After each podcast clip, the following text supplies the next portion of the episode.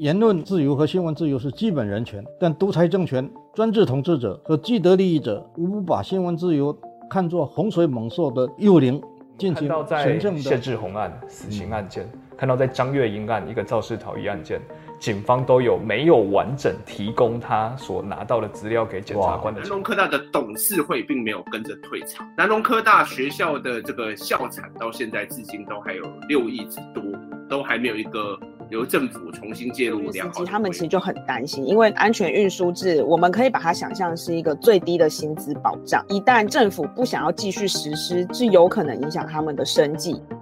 这里是灿烂时光会客室，我是管中祥，一起听见微小的声音。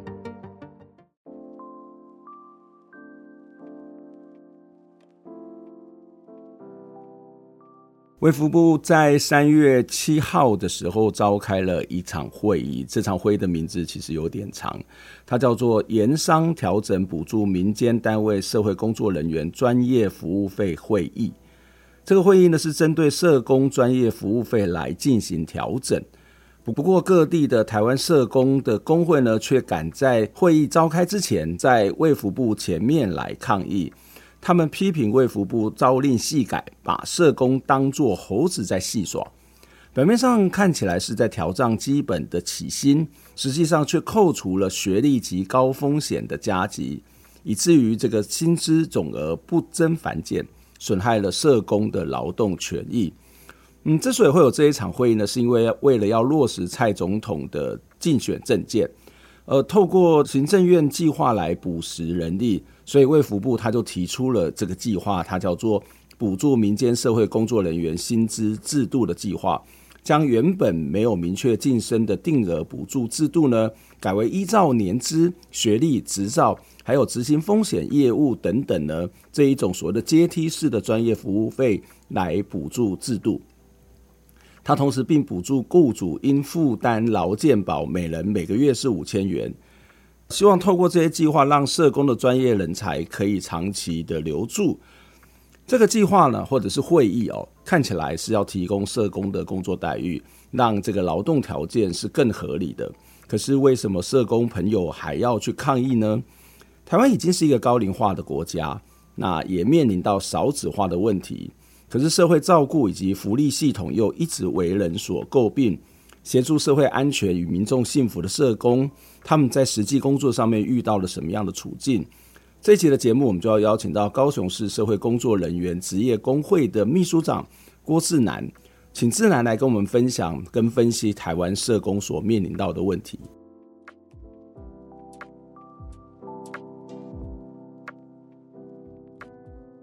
志南你好，嘿，老师好，嘿，各位观众大家好。呃，谢谢志南来上线来接受我们的访问了。我想一开始就想要先请教志南了，就是说，是为什么会有这一个所谓的盐商调整补助民间单位社工人员专业服务费的这个会议？这个名字真的很长哦。那这个会议到底要干嘛？然后你们为什么要去抗议啊？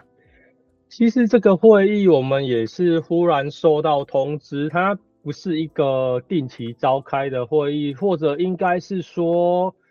我觉得它有一个脉络是要。回到二零二零年的时候，嗯，那个蔡英文总统在竞选的时候就有发跟卫，他应该就是卫福部这边有发布了一个全新的政策，我们叫做那个补助民间社会福利的什么作业要点，那我们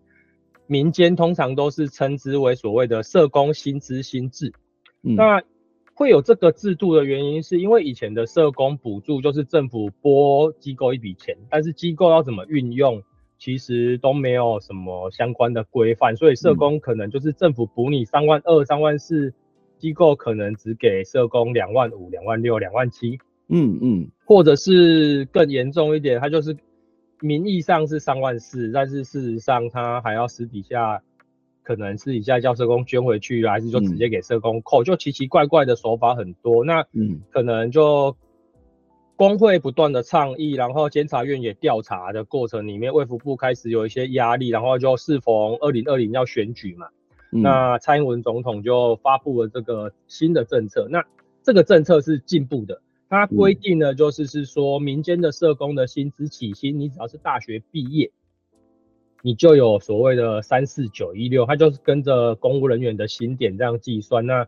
就是一定就是三四九一六，然后你可能还会依照你的学历啦，然后你的有没有证照啊，然后你的年资，然后风险这几个面向做你的薪资的加成这样子、嗯、啊，特别是年资，以前的社工就是政府你补一笔钱。你做十年也是就是三万二、三万，因为中间会被这个机构给扣走了嘛。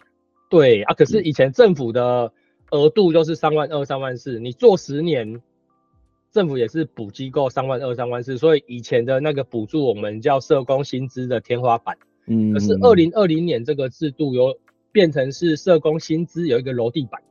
嗯、我们开始很容易辨识，就哎，我大学刚毕业，这个案子只要是政府补助的。我的薪水如果机构给我两万八，哎，这样是不行的。我们马上可以知道这个不行，哦、因为至少就是三四九一六，而且如果我有社公司证照啊，然后我是研究所毕业，我的薪水可能就是可以再加个两千四千这样上去，就我自己可以很容易计算出我的薪水应该要是多少。嗯、而且如果像我工作满一年，我的评鉴考核是 OK 的话，我每一年大概可以再加。九九六啊，就是快一千块的薪水这样上去，然后可以连续加七到十年，嗯，社工的薪资可以至少变成四万五至五万块左右。嗯，在当时我们听起来这是一个非常是一个大利多，对，对。但是在发布之后，马上就发现几个问题。我们跟台北工会还有其他工会其实都陆陆续续的有去反映这些问题，例如就是各县市其实没有跟。就是每个县市它不一定有要照卫福部发布的这个薪资，因为最主要地方政府没有钱嘛，嗯，所以就开始有奇奇怪怪的一些做法，例如像什么做法？对，例如他们就是现在就二零二零开始，你只要是政府补助的案子叫社工，你一定要符合所谓的这个标准嘛，所以他们就把社工改成，例如像台南就发生了一件事情，他就把社工改成社福宣导员。啊，换的另外一个名字，叫换了一个另外一个名字，哦、对，还是 就是他机构，也就是在签约这个过程里面，他一直不跟政府换约，所以他还是旧的约，他就不用照三三四九一六，还是社工自己根本就不知道这个政策要施行了，那机构也没有跟他说，嗯、就诸如此类的很多的乱象，我们几个工会也一直不断在处理，那。到大概二零二一、二零二二的时候，我们开始物价还有基本薪资都调涨，公务员的薪资也调涨嘛。嗯、我们开始就，我，我们工会也反映，因为这个我们现在的标准是照着公务人员的薪点，所以我们觉得说，哎、欸，那我们民你公务人员还有基本薪资都涨了，那我们社工也应该，民间的社工应该这个制度也要跟着涨价吧。嗯哼，那我们开始在反映，那大概就是一直到今年三月。他就发布了这个很长的会议，说：“哎、欸，我们要来讨论要调整社工的薪资。”那我们一开始也是期待的，嗯、可是当我们收到这个会议通知的时候，我们发觉他讨论的事项真的不可思议啊！他就第一个是要给你加薪水的讨论，嗯，说本薪要调整嘛。可是他本薪调整的前提是他要。他后面的提案是，他要扣掉你的学历加级，还有要扣掉你的风险加级的。哦，所以他调整了一个，应该讲说我们的薪水一部分会是那个基本薪资嘛？对对对，三四九，另外可能会有各式各样的加级嘛，就是说大学老师其实也是嘛，比如说我们有基本的本俸，然后会有研究加级或者什么学术加级等等。所以他的意思是说要把这个基本的这个薪资调涨。然后这个加级的这个层数，或是比例，或是方式做调整，是这个意思吗？那到底要怎么调整呢？我们那时候其实他的本薪，他是说公务人员那前年应该是调了四趴嘛，嗯，然后基本薪资调了四点五六，所以他们就是说第一个提案就是我们的三四九一的本薪要做这样子两个比率的调整，那这件事情就还在讨论，还没有定案。就那一天开完会，嗯、这件事还没有定案，这样。那天主要的那个讨论内容是在第讨论会议的二三点，嗯，那二三点就是是说学历加级要取消，学历加级现在的补助是一千九百九十六，就是接近两千块，嗯，那他说要取消的原因，我们我们一开始说他要取消，我们当然就在会议上直接问了主持会议的李丽芬市长说，哎、欸，那你们取消的理由是什么？总是你要给一个好的理由嘛，因为他会议通知上都没有写。嗯、那我们我自己个人啊，我自己个人蛮意外的是，李一芬次长当场说出来的理由是，嗯，哦，觉得说出来又觉得蛮好气又好笑的。他的理由是因为你大学毕业跟你硕士班毕业，在实务做社工，其实都是做一样的事情，所以应该要领一样的薪水。嗯、他们称之为这个叫同工同酬。嗯哼哼哼嗯，我们那时候他这样一讲出来的时候，我们几个工会的代表就互相这样看了一眼，就就可以讲粗话嘛？就心里就是那个、嗯、你到底在攻啥小？对，嗯、就大概是心里是这样子的感觉。嗯哼，怎么会是说硕士跟学士，呃，硕士跟学士？做一样做社工都领一样的薪水，我觉得这个有一个很荒谬的论点，就是那那公家单位约聘跟那个正式考试的公务人员是不是也应该要领一样的薪水，而不是月聘薪水要比较低？他们也都做一样的工作啊，我觉得。也就是说，你觉得是假设真的是这样，那其他的这种公务机关的薪水的发起也是应该是一致性的，对啊，是这样。他们的理由，我觉得给了一个太很奇怪的东西，嗯、而且我觉得要回到，可是我觉得这件事情其实应该要回到我们社工的场域，重新再做一个讨、嗯、新的讨论的话，我觉得当天其实很多民间单位是不支持政府这个提案的。我们一般都会觉得，可能民间单位还是说资方他觉得，哎、欸，可以把社工薪水扣下来是一件好事，这样子，哎、欸，没有，那一天主要的大单位他们都觉得。这个是不要取消，因为对大家来说，社工其实这个场域，它其实是一个必须要不断做研究，然后有记录，做一个经验累积的回馈或整理。这个其实是需要一个严谨的硕士班研究法的训练。嗯，所以去读书还是说去进修这件事情，其实机构是鼓励的。那既然你念完了，那薪水可以高一点。我觉得何乐而不为？而且，其实一个硕士的读完硕士回来再做社工，其实他在整个经验度，或许经验度上，我觉得可以讨论。但是他在整个学术可以在累积帮助机构，还有一些视野的开拓上，我觉得。某种程度上是会有帮助的，所以你的意思是说，即使在第一线的服务工作的内容可能是类似的，是，可是在这个内容之外，服务的内容之外，事实上我们要如果比较系统性的去看这个个案，或者系统性看这个所谓的社会这个安全的造成的各式各样的原因，那它事实上是需要有一些知识，不是一个纯粹的这种所谓的经历经验就可以去处理的嘛？你的意思是这样子吗？对，没有错，嗯，因为。我觉得这样子其实才是对这个专业有不断精进累积的一个加成的效应，而不是今天你用学士、硕士这样很粗略的来分。我今天如果要更激进一点的讲出一个有争议的，这个接下来这一段话可能会有点争议啦。嗯，如果是说硕士跟学历是同工同酬，那社工师跟社工员也是同工同酬啊。我我有证照的社工跟我有证照的社工跟没有证照的社工，我做的事也都一样，那为什么我们还要有证照加级？其实我们这我们的不是，也就是有鼓励你要去考证照，然后健全我们社工专业的这样子的状况，所以我才有一个所谓的证照，还有职登加级。嗯，嗯，我觉得当场次长讲出来的这个理由，我觉得没有办法取信于大家，然后这个这个讨论，我觉得是。完全没有得到一个正面的回复，所以当场其实大多数的代表有在参与会议的代表，其实大家都是反对的。嗯，嗯对，所以后来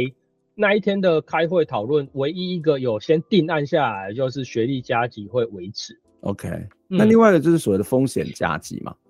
对，也就是说，你们在社工在第一线里面，其实会遇到的状况，评价起八八块。我事实上也跟社工，或是跟一些在宅医疗的朋友，到那个现场去做一些观察。我觉得那个其实是有很多很多不确定的风险的存在，例如说，他可能会有一些呃家庭的纠纷，或是某种的攻击，或者是有一些不当的要求等等，都会有可能发生。所以这就是你们为什么要去谈风险加急的这样的一个概念嘛？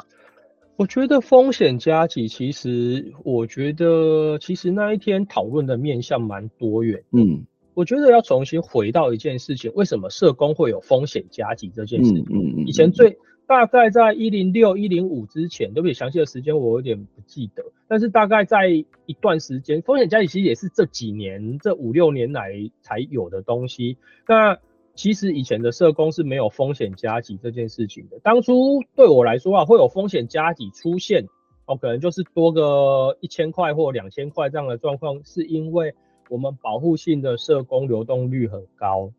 还是说都没有人做？他其实有一个变相想要鼓励就业，觉得重赏之下有勇夫，因为薪水比较多，所以嗯，人家愿意去，所以当初有设定了一个风险加风险，那是最早叫风险津贴，嗯哼嗯哼，但是后来因为有的机构要给不给的，所以他后来把它变成加级，把它纳入常态化薪资的一部分，嗯，那。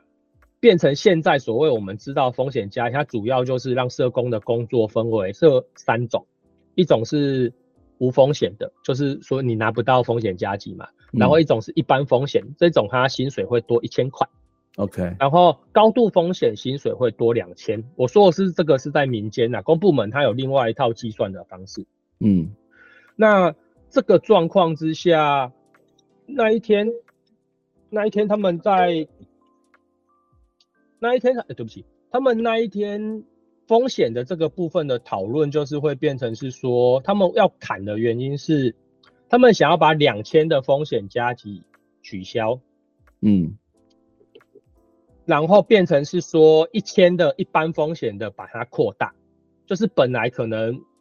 无风险的，他也认为说你也可以纳入有一般风险，例如说我平常就是会出去按家访视，嗯。那这个部分，我觉得就可以让你有一般风险就增加这样子。那这个讨论，我觉得其实有勾起内部大家各个代表一些不同相关的意见。首先，你要取消高度风险，其实是一政府的理由啊。市长那一天他提出的论点，我觉得个人觉得蛮值得讨论的。市长的论点是他觉得高度风险的工作应该要政府接回来自己做。不应该给民间做，继续不应该让民间的伙伴承担这种风险，也不应该让民间社工在有这样子处在高度风险的状况下。那市长提出的这个论点，我个人觉得是好的，嗯，只是是不是真的是这样子的状况，我觉但就有蛮值得商榷的，因为其实很多地方政府或者是中央啊，自己其实把很多。委托案包装成补助案，OK，就还是叫民间去做，对，还是还是外包出去了。对啊，它基本上现在我们的福利就是大多数都是外包，政府就是外包化，是台湾的社福大部分都是这种状况，其实上是蛮有问题的。然后他现在说政府自己要接回来自己做，然后有把，所以他的他要想要把高度风险取消，我觉得。那一天，其实我就有反映一件事情，就你们自己到底有没有把目前的委托补一千块还是补两千块风险加急的工作全部整理一下，然后这些工作的状况，委托各县市还是你们中央自己各司署的状况是如何？你完全没有任何资料呈现，你要怎么说服全部的代表要同意这件事情？嗯，那我觉得他的论点跟资料都。呈现上是有断裂的，我们没有办法得到一个好的讨论的品质，嗯，所以这件事情就先搁置。嗯，然后接下来也开始有一些民间代表有提出一些意见，例如我觉得那一天市长提了一个蛮值得继续讨论的一个议题，就世界呃世界展世界展望会，嗯，世界展望会他们有承接一一三，就是那个那个那个家暴的那个电话，一一三电话，对，嗯，他们提出说，哎，他们也觉得一一三的工作。看起来只是接电话嘛，嗯，所以他没有风险加急，因为他连外出都没有。他们认为坐在室内是不会有危险的，嗯，所以他现在是没有风险加急。但是世界展望会他提出说，哎、欸，他们也觉得这个工作其实它的风险是不小的。嗯，怎么说？因为其实你那个电话的状况，然后要紧急处理，然后甚至他们在跑。接线的过程也可能会遭受到一些威胁或是辱骂，嗯嗯嗯，这一种涉及人身安全的这个问题，我觉得那个想象是不一样的。啊、现在的风险加给的概念是在我个人的身体上，就像家暴，我们都比较容易看到你有 OK 呢，还是怎样那种外观上的。可是其实家庭暴力它还有另外一种是精神，还是那种高压控管的类型。那我觉得社工的工作也是，你不是说你有外出会遇到个案，你才会有危险。嗯、你其实你在这个工作的过，在接线这个过程，而且那个是非常高压，然后非常快速的那种工作，对，对社工身心的耗损，对，我觉得其实是要被看见的。嗯、所以市长讨提这个案子的时候啊，而我觉得我们工会是支持的。嗯哼。然后我觉得也因为这样子，我当下我有接着市长的话，我们工会就提了一件事情，就是我们今天既然要讨论风险加给的制度，那我们应该是要重新去定义社工风险的这个概念，我们要重新看到除了肉体之外，嗯、身体之外的伤害。嗯哼，那这件事情我们应该就可以从劳动，我们就应该是说重新检视社工的劳动。这件事情，因为其实以前社工对劳工、社工社群其实对劳动没有什么概念嘛，嗯，所以我们其实就有提说，哎，你们下次应该特别，卫福部应该特别召开一个针对风险加急，还是说风险定义的讨论，而且这次要纳入劳动部，我们把职业安全卫生法，嗯，因为刚修法没多久，我觉得应该把职业安全卫生的这个概念重新来检视社工各个领域的工作状况。我们再来重新定义风险，然后再来讨论风险加级，我觉得这样子会更完善。就顺着次长还有市长的讨论，我觉得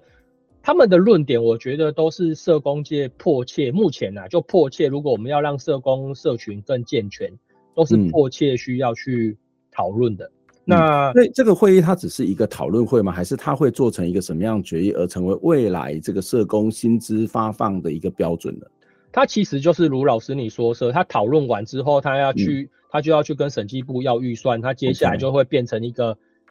社工薪资二点零这样子的概念，就是之前三四九一六调薪之后，然后有一个新的制度的处理嘛。嗯，那风险它这件事情现在就是有一个很迫切要讨论，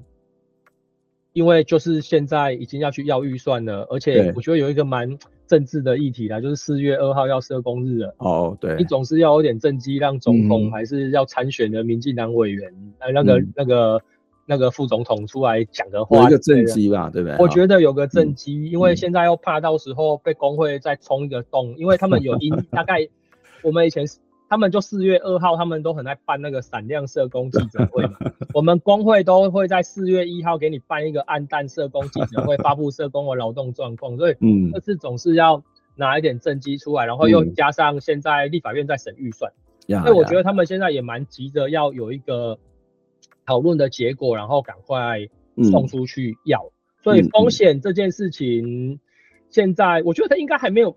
暂时没有机会做一个比较周全的讨论啊，我觉得现在还是在讨论说，哎、欸，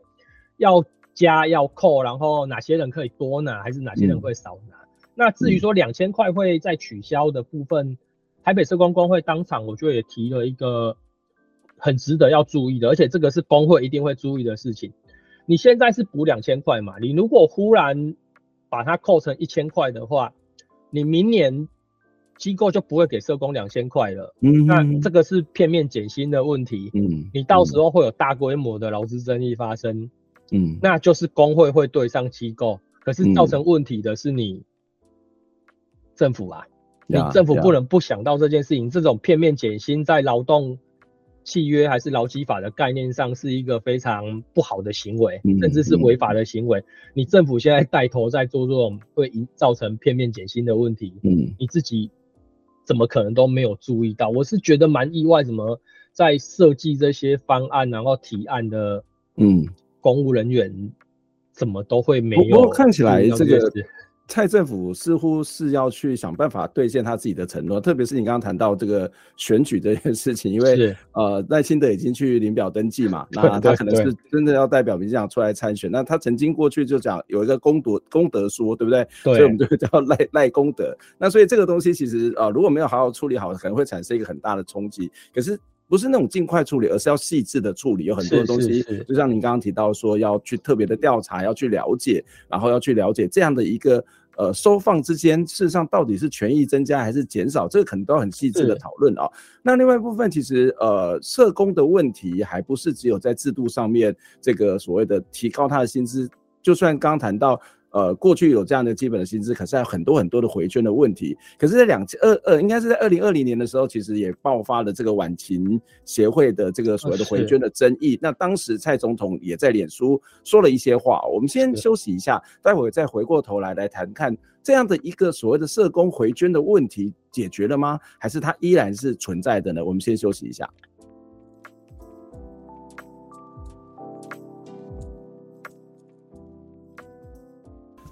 在刚刚的节目当中，高雄市社会工作人员职业工会秘书长郭志南，他告诉我们这个会议到底发生了什么事？为什么社工们这么的生气，还跑去抗议？郭志南其实当过社工，他也在第一线服务，对于社工的处境，他是特别有感的。事实上，社工是个风险跟压力都很高的工作。需要有好的工作条件，需要有足够的时间跟资源，能够休养生息，调整他自己的情绪，否则他可能会帮不了别人，还累了自己。另外一方面，社工还有一个问题非常需要我们的关注，它就是回捐。二零二零年的七月，高雄市晚晴妇女协会曾经发生重大薪资回捐的争议。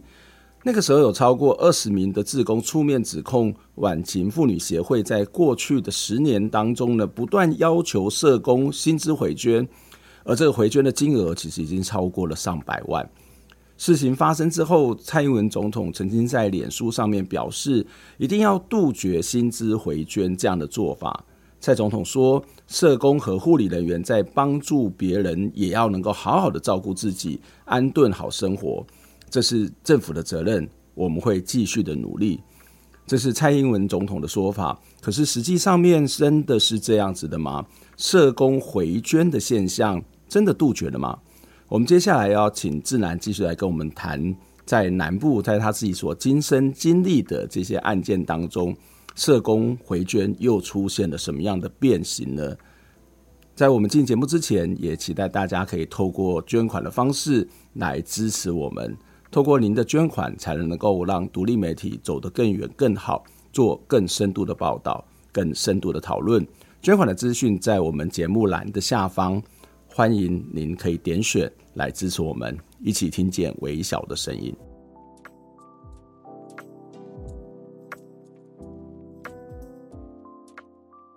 我们再次回到节目的现场哦，今天在节目当中跟我们一起聊天的是高雄市社会工作人员职业工会的秘书长郭志南，志南你好。哎，老师好，各位听众大家好。我们刚刚在节目的上段的节目的最后有提到，在二零二零年高雄市晚晴协会发生的这个重大的薪资回捐案哦，哇，其实那那当时有二十位社工出面来指控，就是要求他们回捐，然后他们稍微计算了一下，在过去的十年当中，这个回捐的金额竟然高达到百万哦。那我们当然知道，这个呃台湾的社福机构在经营是非常非常辛苦的哦，可是这个它是一个体制制度性的问题，也是国家在这个社会工作福利。支持上面的一个不足的一种反应，可是要求社工来回捐，我觉得这其实也是反过头来是一种弱弱相残，去剥削这些可能更一线的这些呃这些所谓的在基层的这些社工人员了。不过当时这个蔡文总统也在脸书上面有发表了一段话哦，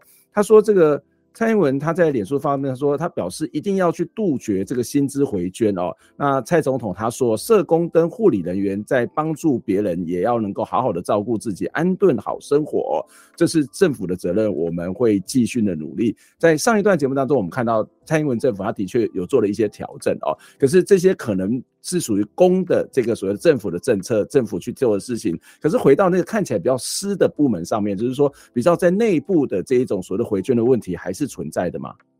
是，而且非常的严重。嗯，怎么说？其实就先讲晚晴这件事情来说，晚晴其实是社工新制新制施行之后，我们遇到的一个最大的第一个最大的那个挑战，而且那个挑战其实。老实说，成立工会之后，处理过非常多的薪资回捐，晚晴其实应该可以说，我到现在还是非常难忘。晚晴的事发的第一个吹哨人，她是一个单亲妈妈。嗯哼，那她那个时候跟我约在，她就忽然有一天，就是我不知道他们怎么拿到我电话，因为通常来说。人家如果要跟我们工会求助，通常都是在我们粉丝页的后台这样子跟我们求助这样子，还是咨询。可是我那一天其实是接到未显示号码的来电，然后一打来就很急急忙忙，然后那个听起来声音就怪怪的。我那时候其实也蛮警戒的，就想说，哎、欸，这个怪怪的，但是听起来又觉得蛮应该是真的。嗯，因为我不太喜欢我个人的电话流出去，那个不是公务的用的，那是我私人的手机，我我也不太知道他们是怎么拿到，然后就。找到我，那我就跟他们约了一下，在市政府旁边的一间咖啡厅，因为我那时候就想说，好，如果去听听看，如果是真的，我就直接把他们带进去市政府做申诉。我那时候就大概心里就这样想，然后结果一来，哇，我就先交代他们要准备哪些东西啦，那就在咖啡厅碰面，就一个人带着一个一个。应该是那时候，应该我看了一下，应该四十几岁，一个三十几岁带一个四十几岁的当事人来。三十几岁那一个是新进的社工，他就是看着这一个四十几岁的一直被欺负，所以他带着他来跟我们申诉这样。我就接过来，然后聊了一下，大概了解他的状况是，他是一个单亲妈妈，之前做美容美发业，然后去修了拿到修社工学分，拿到社工的学历，然后就进入社福界工作。那晚晴是她第一份工作，她一进来之后，雇主就跟她说：“哦，因为她没有经验，所以她要缴所谓的什么叫教育费。”哇，叫教育费哦，你就有一个名目这样子。对，那一开始可是很有趣，接下来很有趣的地方是哦，我看了一下他的提供给我的薪资资料还有、捐款收据，晚晴一开始是直接扣他薪水，嗯。直接扣一个月，大概扣六七千块这样子差不多，然后接着他们叫他变成要捐款，可是捐款就是变成是他每个月五号发薪水那一天，他们中午会多给他们休息一个小时，然后叫他们出去，他们会拿到一张小纸条，嗯，然后上面写的哎郭志南，然后晚晴的银行账号，然后你这个月要。捐多少回来？就这样。我还指定要捐多少钱？对，指定要捐多少块，再一张一张小纸条，然后他们中午多休息一个小时，就去转账捐款。嗯，接着又变了，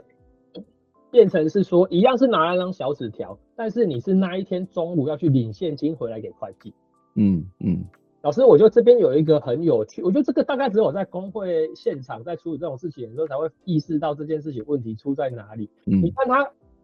光是一个晚晴，在一个社工工作一年多的过程里面，就刚好变了三次。呀呀，回捐的手法为什么？我觉得我在这边可以跟听众还有老师你们分享一下。嗯，因为二零一九年的时候，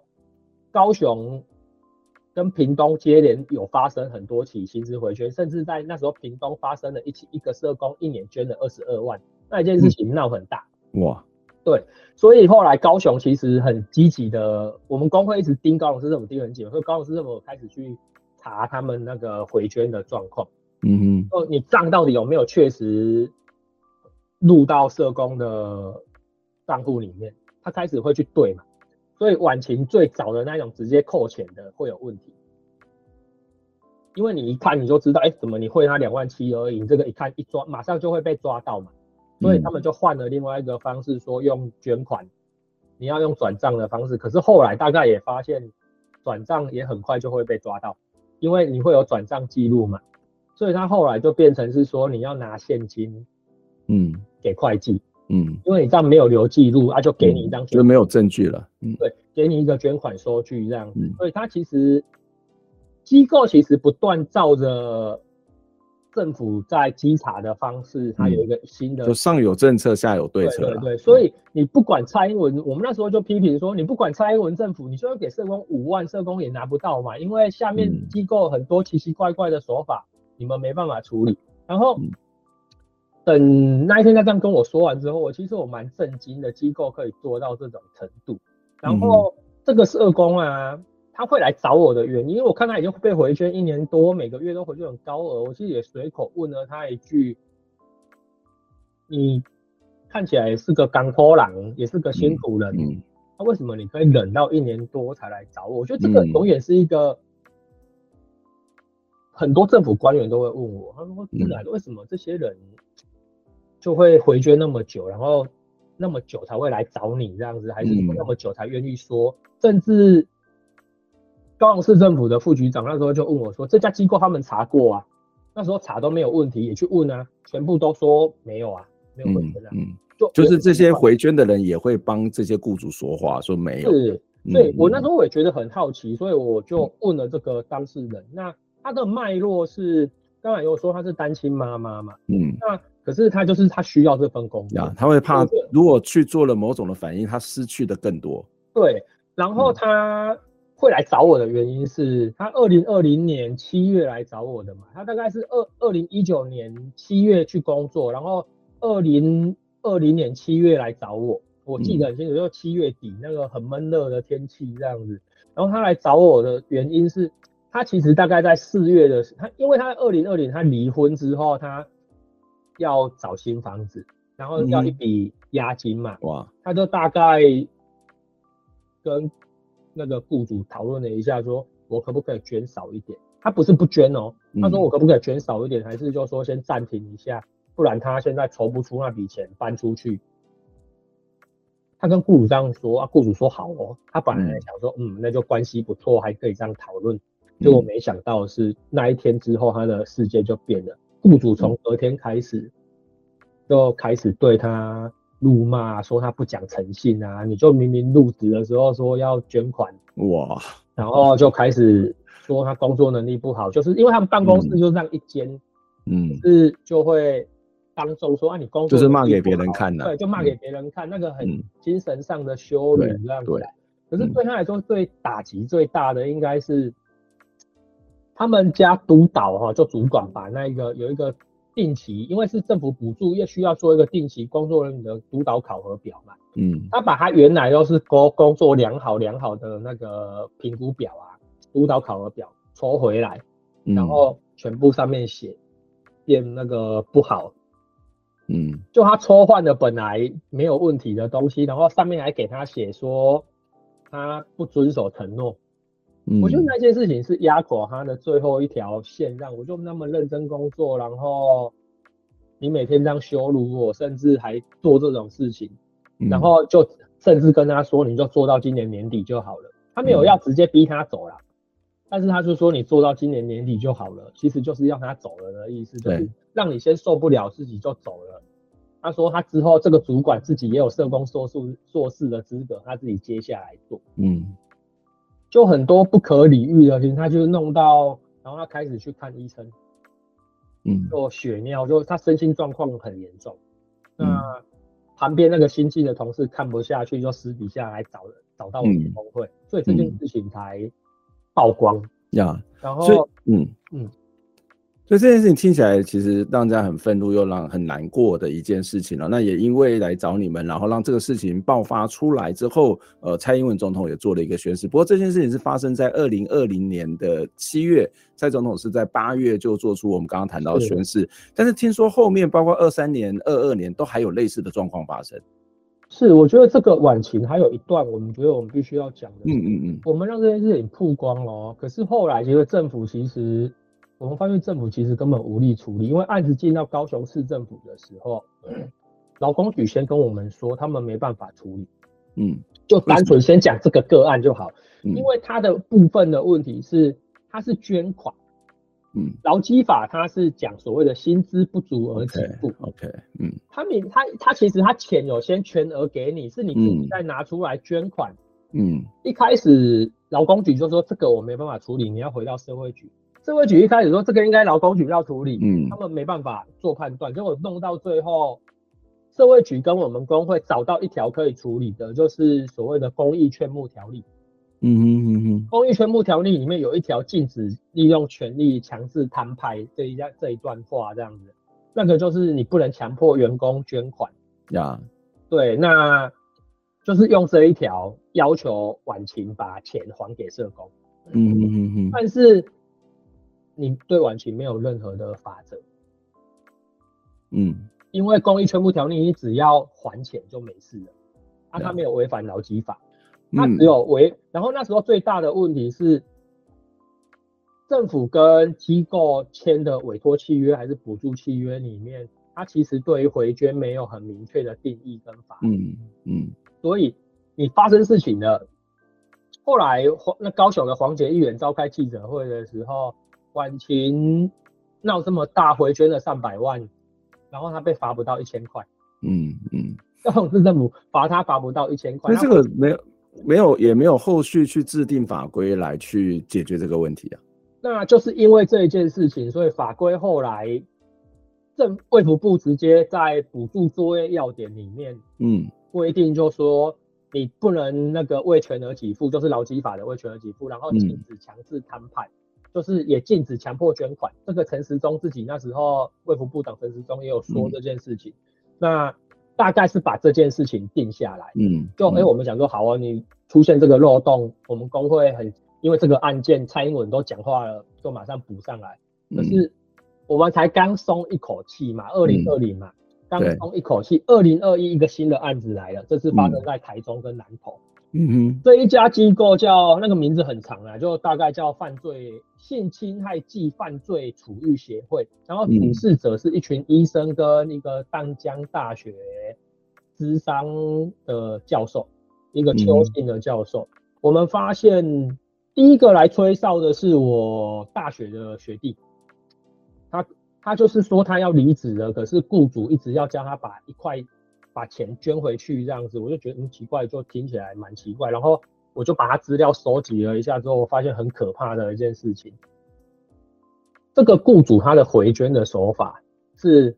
他每个月会给你一张薪资条嘛，然后薪资条就上面写郭志南，然后郭志南他有一个明面的，他会那薪资条一式两份，一份是你正常看起来政府抽查没有问题的，一份是你要。捐款缴回的薪资条，那你捐款缴回觉得没有问题吗？可是重点来了哦，我们刚才讲到说，我们洞都渐渐前面二零二零出事就补上嘛。对，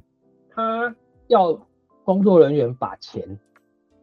捐到这位邱姓主管、邱姓教授的个人账户。哇，就是规避回到那个机构的账户里面，对不对？对。然后这样子钱流向不明，嗯、也不用开捐款收据，嗯、而且这个会计就是他太太。我后来查了一下，这会计就是他太太。天哪！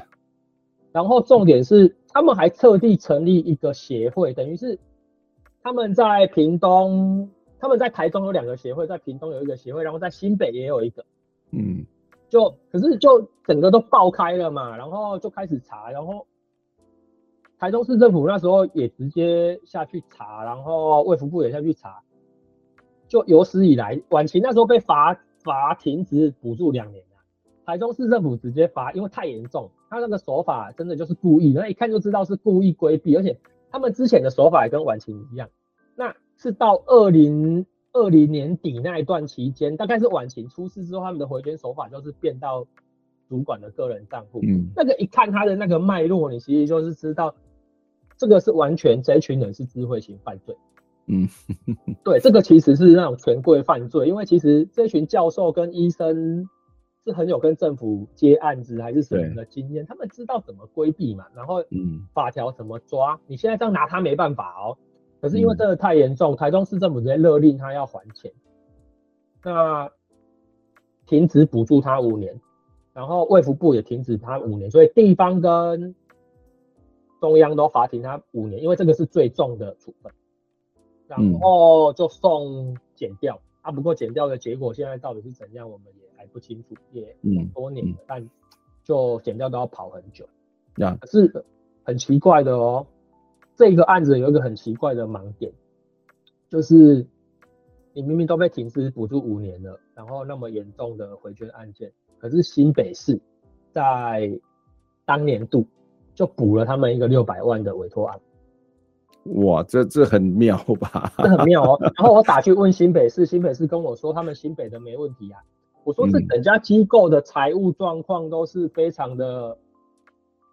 吊诡跟有争议的。你们的评评选怎么都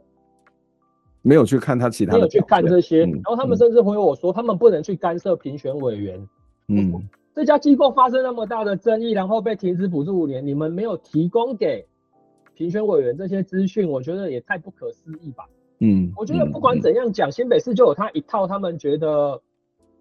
没有问题的那套论述。嗯、那我觉得好，那。就小赌也丢嘛，你就把这家钱包出。这这个其实已经不是一个单纯的回捐的问题。如果你刚刚谈的那些东西都是属实的话，它事实上就是一个整体外包的这种做法，以及外包所谓的厂商跟政府之间的关系是这么的绵密又复杂。对啊，然后又一复杂。今天台中，我觉得今天真的是事情出太大了，所以台中跟南投一定要把它处理掉。嗯、然后新北那时候应该是没有人出来检举，嗯、所以新北一直说他没问题。嗯，我们也没有证据哦，所以我必须要这样，我必须要这样说，我们也没证据。可是就照合理的来说，你不应该当年度就给他一个委托案，又六百万，他发生那么大争议，特别是都相同的李监事，怎么可能都不知情？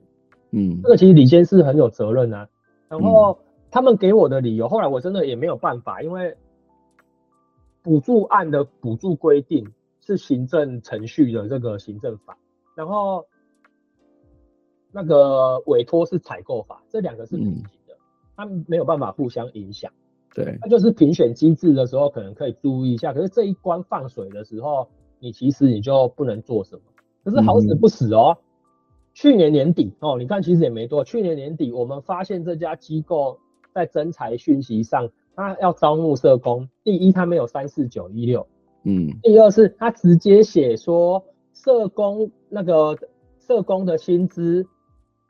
要那个专业服务费要扣掉雇主应负担的劳健保，所以只有三万一左右。嗯，这个如果不是回捐，什么是回捐？就直接大剌剌的写在人才讯息上。我检举给卫福部，检举给新北市政府，新北市政府也没有正面的回应我。这个就是回捐的啊，这个就明明是回捐，对我们来说，这个就是有很明显。然后卫福部。年初查到现在也还没有结果。这一案要查很简单，嗯、你只要去查社工的签领的领据。嗯，社工假如签领领据是签三万六，他就应该领到三万六。嗯，扣掉自己应负担劳健保，可能少一点三万五、三万四左右。嗯，这大概你是可以合理推计出的，绝对不会是三万一那个薪水。嗯，这明明这么简单的事情，卫福部查到现在都查不到。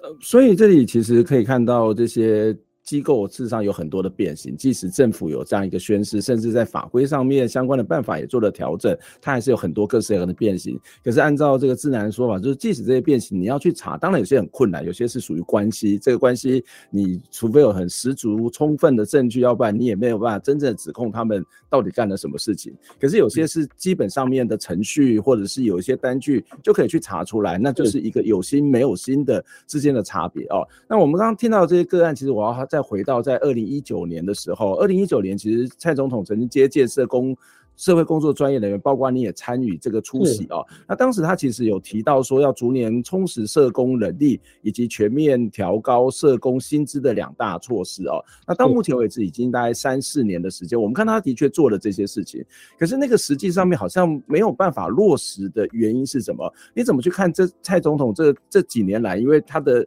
任期也快到了哦，这几年来对社工这方面的投入，你怎么去评价这件事情呢？我觉得，如果我要平心而论的话，在蔡英文总统就至至少我当社工研究所读书，然后毕业这十多年来这样子，我必须说，蔡英文总统是有对社会福利做出一些改变的总统，嗯、相较于前几任的总统这样子来说啦。嗯、那特别是在陈时中任内，陈时中任内其实是有召集社工专业团体去讨论。社工劳动权益两次有开了这样两次的会，其实这些是以前没有发生过，而且有做的，甚至那时候我记得是应该是吕宝进次长任内也有召开一个社工专业发展全国巡回的那个座论坛会议，这些其实都是有做的。嗯，那意见其实我觉得也都是有，但是政府可以做到什么程度，我觉得。就目前这样来看，蔡英文说说要充实社工能力，可是这个能力通常都还是只是约聘雇，它不是正式的能力。对啊。那我看了几个南部县市啊，我不要讲县市啊，哈，我不要讲县市名称，不然等一下我要接电话了。对，就其实南部县市他们目前在补社安网的能力，还是在补家防中心的能力的过程，其实我看到的都是不顺利的。嗯，到不到人啊？嗯，他虽然看起来钱比较多，你其实一进去大概要四万三、四万六起跳的，如果是在保护性社工，可是其实人相对还是不够。嗯。对啊，像我看到有一个县市的议员，他自己贴说，市府编了一亿的预算，但是好像只执行了六千万，嗯，等于是有四成的人力缺口，人都还没有补齐。那卫福部是有说这个会纳入评鉴标准的，但是我觉得政府现在一直说要补人力补人力，可是我觉得还是要回到我们刚刚前面有讨论到的一段是，社工整体的劳动状况到底是怎样？我们其实现在没有任何的数据资料，都是我们大家的感觉还是观察。观察来说状况是真的很糟，但是社工整体的状况，那到底有多糟？到底有多糟？哪里有问题？这些都要更清楚的研究嘛。而且我觉得有一个非常核心的问题是，我觉得政府一直没有在好好处理这件事情，或者是说现在卫福部没办法处理，就是社工其实不是一个人的工作。社工其实，我我觉得这个是我自己的论点啊，我不不一定是社群专业是认同这件事情的。我觉得社工是一个要跟大家一起工作的专业。嗯，我要跟警察，要跟医生，要跟护理师，还是要跟心理师合作。我觉得社工不是一个单干就可以完成任务的。没错，没错。社工专长的是跟大社工的专长是跟大家合作。那可是在这个过程，我们这。政府在建立社安网的时候，都只是说要补社工能力，要帮社工加薪。嗯，我觉得这些本来就应该要做，没错。可是这个过程里面，那个横向的联系跟中央政府跟地方政府的联系，不管是纵向或横向，我觉得都是充满了各种的漏洞。嗯，你各专业之间没有联系，然后中央跟地方的法规，然后是有漏洞的，然后。中央跟地方都这样子，和更何况说到民间机构，又是更大的一个断裂跟落差。嗯，这层层的过程里面，社工其实我觉得社工是很在做在服务的时候是很孤立无援的。我自己要想办法，然后我找不到资源。嗯，我自己以前是做 IC，我做过大概四五年的 ICF 的社工，嗯，就是那个身心障碍需求评估，我们去帮身心障碍的那个。伙伴哦，评估他有什么样的需求，对，我去评估他的需求。可是我评估他的需求之后，我回头一看，社区里面根本没有可以提供给他过更好生活的相关的服务，甚至他走不出家里这个门啊。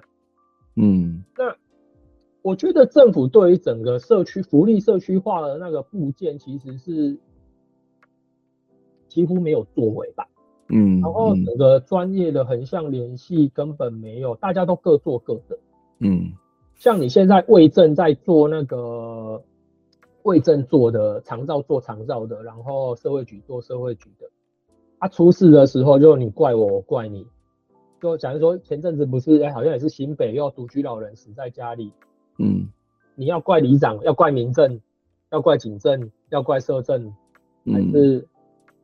要怪谁？就大家怪来怪去，然后最后通常最多的都是社会局要背锅啦。可是我觉得那一个整个脉络到底是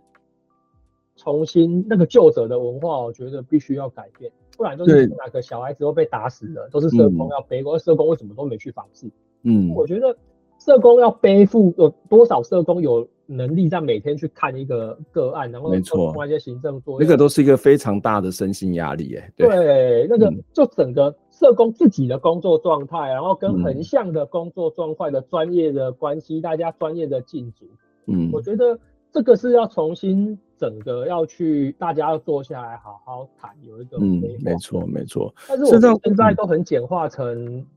个别的状况，个别然后加你钱，然后补人，嗯嗯嗯，重点是又补不到人了，嗯。事实上，自然谈的这些状况，我们在过去谈精神卫生法的修法，或者身心障碍者的这个保护法的这个修法，实际上我们都谈过，就是它是要一套的系统啊，包括这个如何去衔接，如何去合作，那如何这样的一个很好的这个建制，它才能够真正的做到所谓的社会安全网的这个概念哦。那呃，但是刚刚谈到一些东西，都是最基本的。就是包括这个薪资待遇，不要回捐这些事情，都是最基本的劳动条件。可是我们的政府可能连这一块都还有很大的努力空间，所以我想我们还是要继续的关心，继续的来去督促这件事情。也希望我们的这观众听众也能够听完这集之后呢，能够有一些对，至少我们在跟社工互动的时候，呃，可能会比较不是全部的依赖，而是怎么样有一个很好的合作的关系。那或者说我们在什么地方可以来做一些相关的协助哦。今天非常谢谢智男来接受我们的这个访问了，给我们看到。在台湾的社工的这个部分，他的确面临到非常多的问题哦。那希望下次有机会再跟你做相关的讨论。那我们今天节目就到这边结束，谢谢，谢谢大家，拜拜。拜，谢谢老师，各位听众。